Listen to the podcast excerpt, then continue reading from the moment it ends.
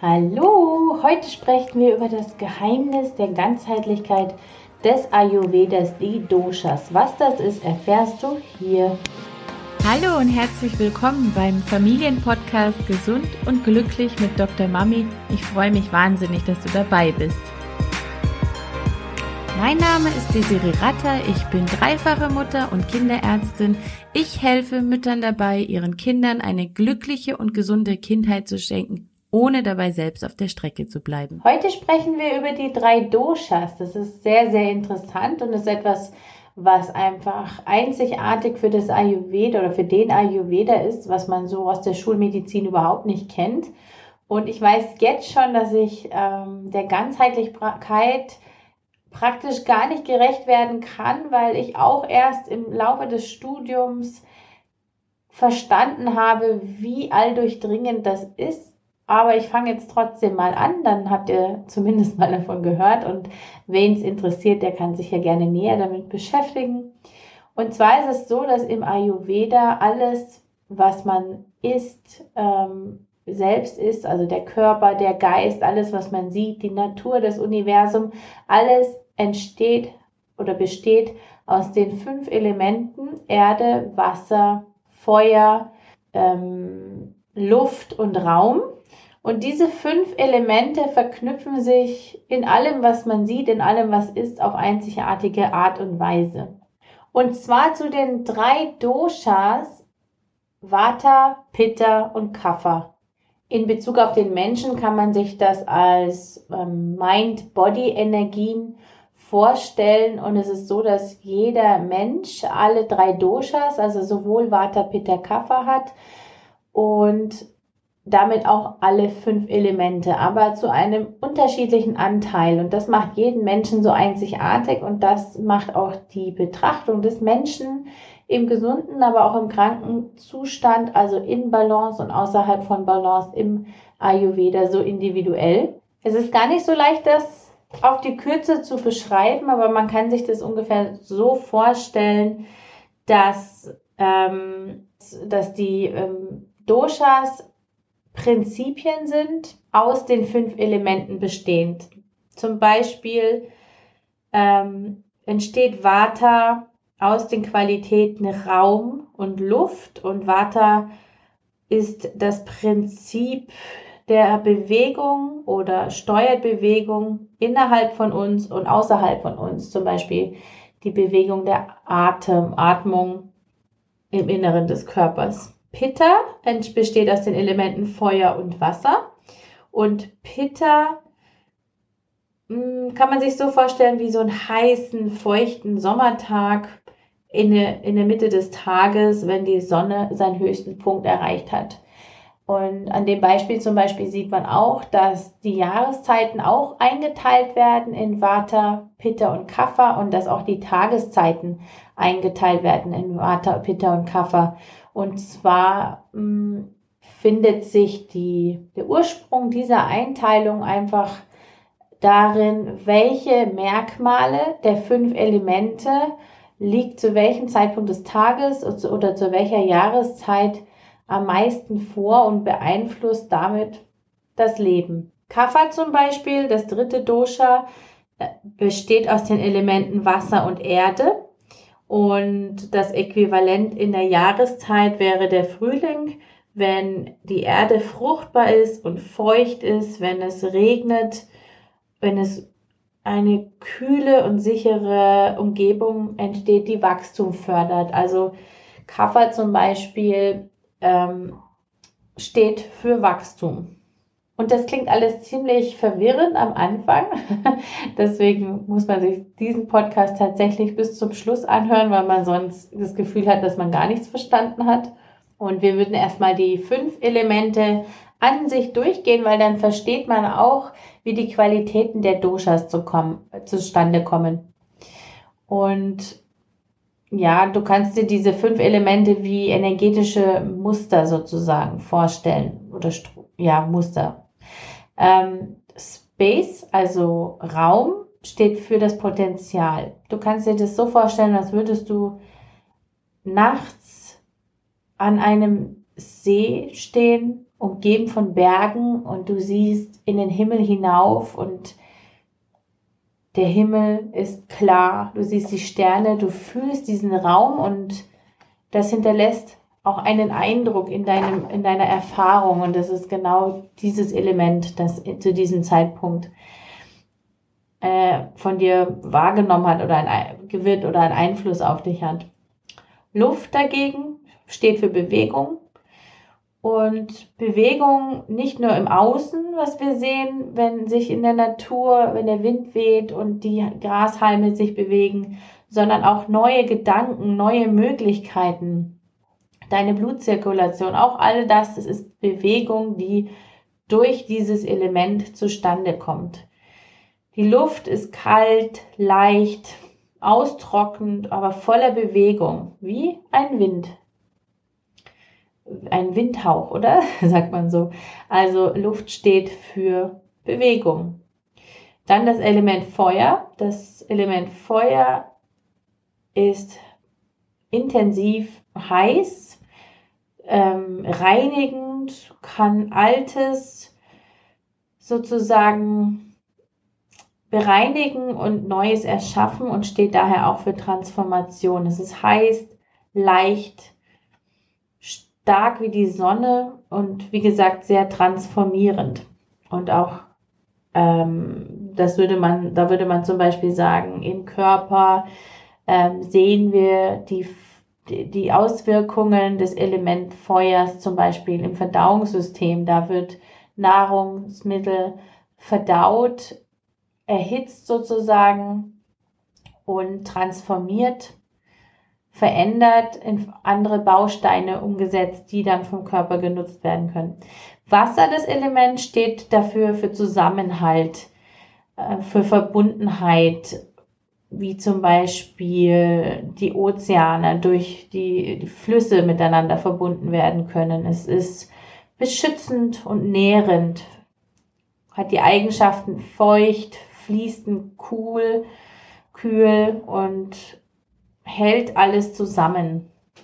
Erde, das Element, dient der Herstellung von Strukturen. Es steht für materielle Dinge, für die ganze physische Welt um uns herum, wie Berge, Steine, Gebäude, aber auch in uns Knochen, Muskeln, die Organe, die man eben berühren und anfassen kann. Das Element Erde ist schwer, kalt, solide, stabil und ja, du kannst dir vorstellen, eben alles, was du siehst, weil Erde ist das Element, das Struktur gibt. Und ich hatte vorhin gesagt, dass die drei Doshas entstehen durch die, das Zusammenwirken von Elementen ähm, oder die drei Doshas reflektieren die Qualität, über die wir gerade gesprochen haben, der verschiedenen Elemente. Und Raum und Luft ergibt Vata Feuer und Wasser ergibt Pitta und Wasser und Erde ergibt Kapha. Und die Qualitäten, die wir über die Elemente, die wir in den Elementen sehen, kombinieren sich eben dann in diesen sogenannten Doshas. Das heißt jetzt auf dich als Mensch übertragen, dass du einen Mind-Body ähm, Energie in dir trägst und diese Energie wird dir praktisch zum Zeitpunkt deiner Zeugung mitgegeben und es beeinflusst natürlich dein Leben. Es beeinflusst, was für eine Persönlichkeit du bist, wie schnell du wütend bist, ob du träge oder extrem aktiv bist, ob du sehr viel essen musst oder nur wenig essen musst. Es beeinflusst, wann dein Höhepunkt im Laufe des Tages ist. Es beeinflusst deinen Schlaf. Es beeinflusst, was du gerne isst und was du gerne verträgst. Und das entsteht einfach durch die verschiedenen Qualitäten, die bereits in deinem Körper energetisch vorhanden sind. Und das, womit du dich umgibst, und damit meint man äh, nicht nur das, was du hörst, was du siehst, wie dein Leben gestaltet wird, sondern auch das, was du isst. Das alles muss abgestimmt sein mit deinem Typen. Man spricht auch vom Konstitutionstyp, also welchen Dosha, welche Doshas machen dich aus. Und jeder Mensch enthält alle fünf Elemente. Ähm, damit enthält auch jeder Mensch alle fünf Doshas, aber bei den meisten ist es so, dass einer oder zwei besonders starke hm, Auswirkungen auf einen haben. Bei Vata-Typen ist es zum Beispiel so, ähm, dass kann man zum einen sehen am Körper, aber auch an der geistigen, am geistigen Zustand, sagen wir mal so. Im Körper ist es so, dass reine, reine Vata-Typen, also aus Luft und Raum bestehend, sehr dünn und schmal sind, sehr, sehr beweglich, sehr, sehr viel Energie haben, ähm, oft trockene Haut und Haare haben, kalte Hände und Füße, leichten Schlaf, irreguläre Gewohnheiten und eine sehr sensible Verdauung. All das lässt sich erklären durch die fünf Elemente, die den Vata, das Vata-Dosha ausmachen. Und im Geist sieht man dieses, äh, weil Vata steht sehr auch für Beweglichkeit, für Veränderung. Äh, im, am Geist sieht man das, während man seinen Körper sieht durch sehr viel Aktivität, Bewegungsdrang und so weiter, sieht man das beim, im Geist bei ähm, starke äh, Fantasie, gute Vorstellungsfähigkeit, starke Kreativität, Offenheit und Flexibilität, sehr enthusiastisch und energetisch, einfach neue Dinge zu lernen, kann aber auch neue äh, Dinge wieder vergessen und kann sich auch tatsächlich mehr Sorgen machen als ein anderer Dosha-Typ. Bei Pitta ist es so, Pitta hatten wir bereits gesagt, sind die Feuer- und Wasserelemente, dass das den Einfluss, also dass der Einfluss auf den Körper ist, dass äh, die Pitta-Körper sozusagen eine mittel- oder eine mittlere Statur haben, im Durchschnitt vom Gewicht liegen, sie trotzdem athletisch aussehen, äh, mittelmäßige Ausdauer und Stärke, eher warm sich anfühlen und äh, schlafen gerne kürzere Zeitfenster, aber haben eine hervorragende Verdauung, also das sogenannte Verdauungsfeuer. Und im Geiste sind Pitta-Typen sehr ähm, klar, sehr präzise, sehr direkt, können ganz schön wütend werden und ihre Meinung ganz klar und direkt sagen, ähm, sind von Natur aus fröhlich, können gute Dinge, können neue Dinge gut lernen, haben ein sehr gutes Gedächtnis, aber sind häufig ungeduldig und auch schnell reizbar.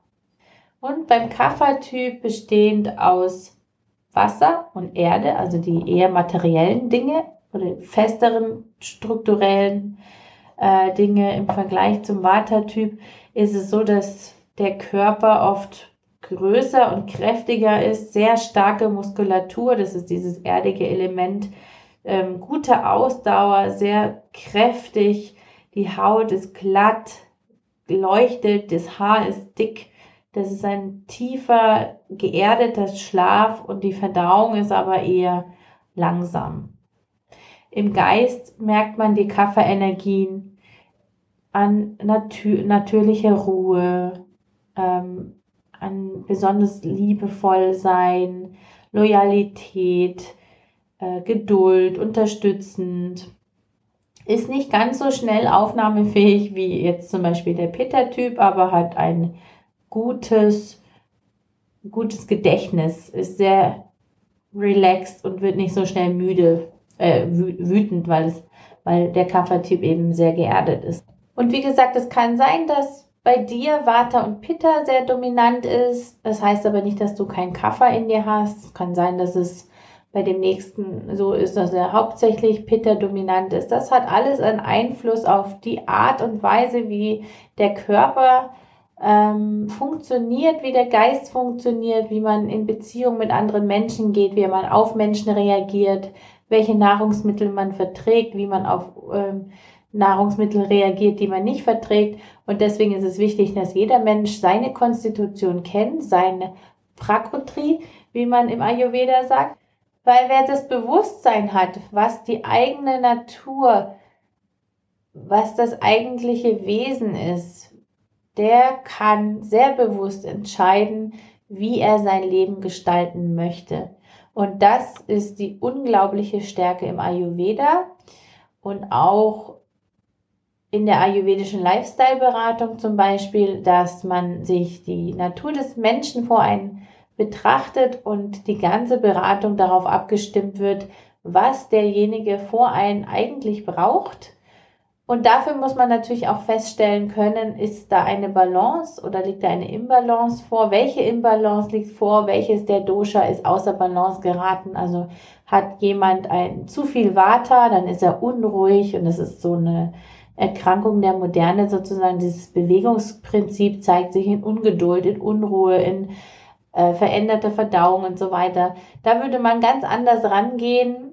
Da würde man, wenn man sich dann auskennt, ähm, Nahrungsmittel bevorzugen, die Vata nicht weiter erhöhen oder sogar einen Ausgleich sorgen, indem andere Doshas mit ähm, beeinflusst werden. Und es ist zum Beispiel so, dass zur, zu den verschiedenen Jahreszeiten sind die Elemente verschieden präsent und zu den Jahreszeiten und so verändert sich deswegen auch unser Geschmack, unser Bedürfnis nach Nahrungsmitteln über das ganze Jahr, weil der Körper versucht, einen Ausgleich dazu zu schaffen und das ist total spannend. Und ähm, ich würde mir gerne noch mal irgendwann Zeit nehmen, mehr darüber zu sprechen. Aber wer sich schon mal dafür interessiert, kann mal im Internet gucken. Es gibt so viele äh, gute Seiten, wo man eine Konstitutionsbestimmung machen kann. Und da kann man für sich herausfinden, welcher Typ bin ich und sich dann von einem ausgebildeten Ayurveda-Berater ähm, an die Hand nehmen lassen und herausfinden, was für einen Lebensstil muss ich führen, was soll ich hören, was soll ich sehen, was soll ich riechen, welche Farben tun mir gut, ähm, wie oft soll ich mich bewegen, welche Bewegungen tun mir gut. Ja, um einfach zu schauen, dass man selber wieder in seine Mitte kommt und sich mit seinem vollen Potenzial, mit seiner inneren Balance wieder verbindet. Und das Gleiche kann man natürlich für seine Kinder tun und das kann ich jedem, jedem nur wärmstens empfehlen. Wenn Interesse besteht, mehr darüber zu hören, dann schreibt mich gerne an, ähm, weil ich weiß nicht, wie viele von euch sich tatsächlich dafür interessieren. Es ist ein sehr, sehr komplexes äh, Thema was eigentlich ganz einfach ist, aber es bedarf natürlich ein philosophisches und auch spirituelles Interesse, ähm, um sich mal in eine neue Form von Lebensführung hineinzudenken. Und ich kann nur versprechen, es ist eine Form der Lebensführung, die dir erstmal zeigt, wer du eigentlich wirklich bist und wie du dich fühlst, wenn du wirklich mit dir verbunden bist und dein Körper gesundheitlich in seine volle Kraft kommt, weil es da Unterstützung von dir durch deine Handlung bekommt, wo es auch tatsächlich Unterstützung braucht. Und ich würde mich sehr freuen über Nachrichten und belasse es dann erstmal dabei. Aber die Konstitutionsbestimmung, die kannst du ja einfach mal machen und herausfinden, was da bei dir so los ist. Und ähm, vielleicht interessiert es dich ja, wie gesagt, mehr. Dann können wir irgendwann mal anders nochmal genauer drauf einsteigen. Äh, ich warte jetzt erstmal auf euer Feedback, bevor ich hier hunderte von Ayurveda-Podcasts aufnehme. Ähm, weil es mir wichtig ist, dass ich das, was ich hier online für euch anbiete, auch an eure Bedürfnisse anpasse. Und ich weiß jetzt gerade nicht, ich denke, es ist ein guter Zeitpunkt jetzt, ähm, um sich damit zu beschäftigen, aber ich weiß nicht, ob ihr gerade mentale Kapazitäten habt für etwas derartiges Neues. Wie gesagt, über Feedback würde ich mich sehr, sehr freuen und wenn mehr gewünscht ist, dann gerne per E-Mail an mich schreiben. Dann kriege ich so einen Überblick über, wie viele Menschen gerne mehr hören würden. würden. Ich drücke euch alles und wünsche euch einen wunderschönen Tag und bis bald. Tschüss.